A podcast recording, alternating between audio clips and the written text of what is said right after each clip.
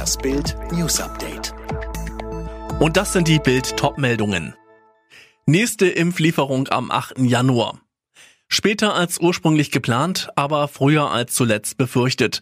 Laut Bundesgesundheitsminister Jens Spahn wird die nächste Lieferung des BioNTech-Impfstoffs am 8. Januar erfolgen. Am Vormittag hatte Spahn noch die Gesundheitsminister aller Länder darüber informiert, dass die ursprünglich geplante Lieferung zum 4. Januar ersatzlos ausfällt. Demnach sollte es erst am 11. Januar Nachschub geben. Aus mehreren Bundesländern war danach Kritik laut geworden, dass die für die erste Kalenderwoche 2021 zugesagten Lieferungen ausbleiben sollte. Zuerst Ja-Wort, dann fiel die Braut 200 Meter in die Tiefe. Liebe macht eben doch blind. In Österreich ist am Sonntag ein liebestrunkenes Pärchen auf dem Falkart in Kärnten abgestürzt. Die Frau fiel über felsiges, glücklicherweise von viel Schnee bedecktes Gelände 200 Meter in die Tiefe, bevor sie oberhalb eines Sees liegen blieb. Der Mann, der die Frau hatte halten wollen, stürzte ebenfalls. Er konnte sich an einer Felsklippe festkrallen, bis die Retter kamen. Die beiden hatten enormes Glück. Sie sind 15 Meter durch die Luft geflogen. Die Frau stürzte 200 Höhenmeter über felsiges Gelände. Wäre da nicht Schnee gelegen, wäre das ganz anders ausgegangen, sagte ein Polizist der Kronenzeitung. Erst am Tag nach dem Unglück erfuhren die Retter, was das Paar eigentlich auf dem Berg getrieben hatte. Der 27-Jährige hatte der Frau auf dem Gipfel des Falkert, den die beiden mit Schneeschuhen erklommen hatten, einen Heiratsantrag gemacht.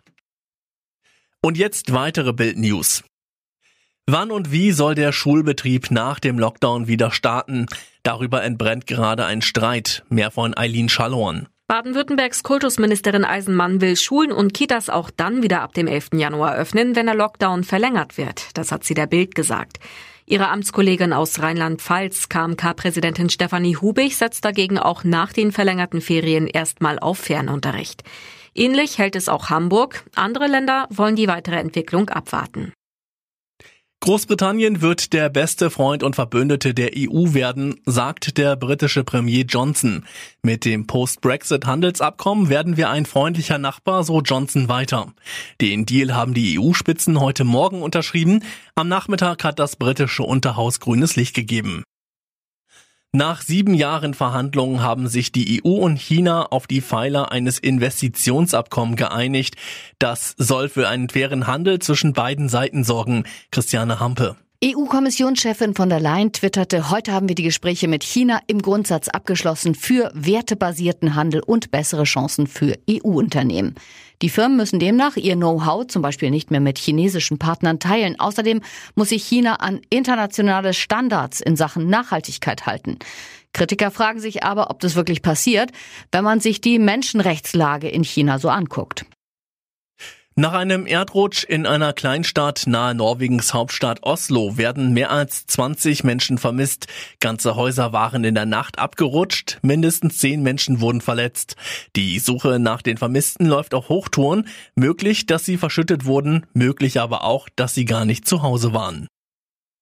Mia und Noah sind die beliebtesten Babynamen des Jahres. Das zeigt die Vornamenstatistik des schleswig-holsteinischen Namensforschers Knut Bielefeld. Bei den Mädchen folgen Emilia und Hannah auf den Plätzen zwei und drei, bei den Jungs Ben und Matteo.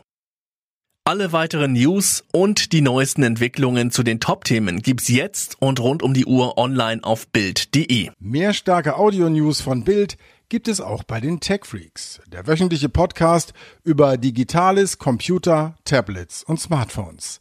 Tech Freaks, überall, wo es Podcasts gibt.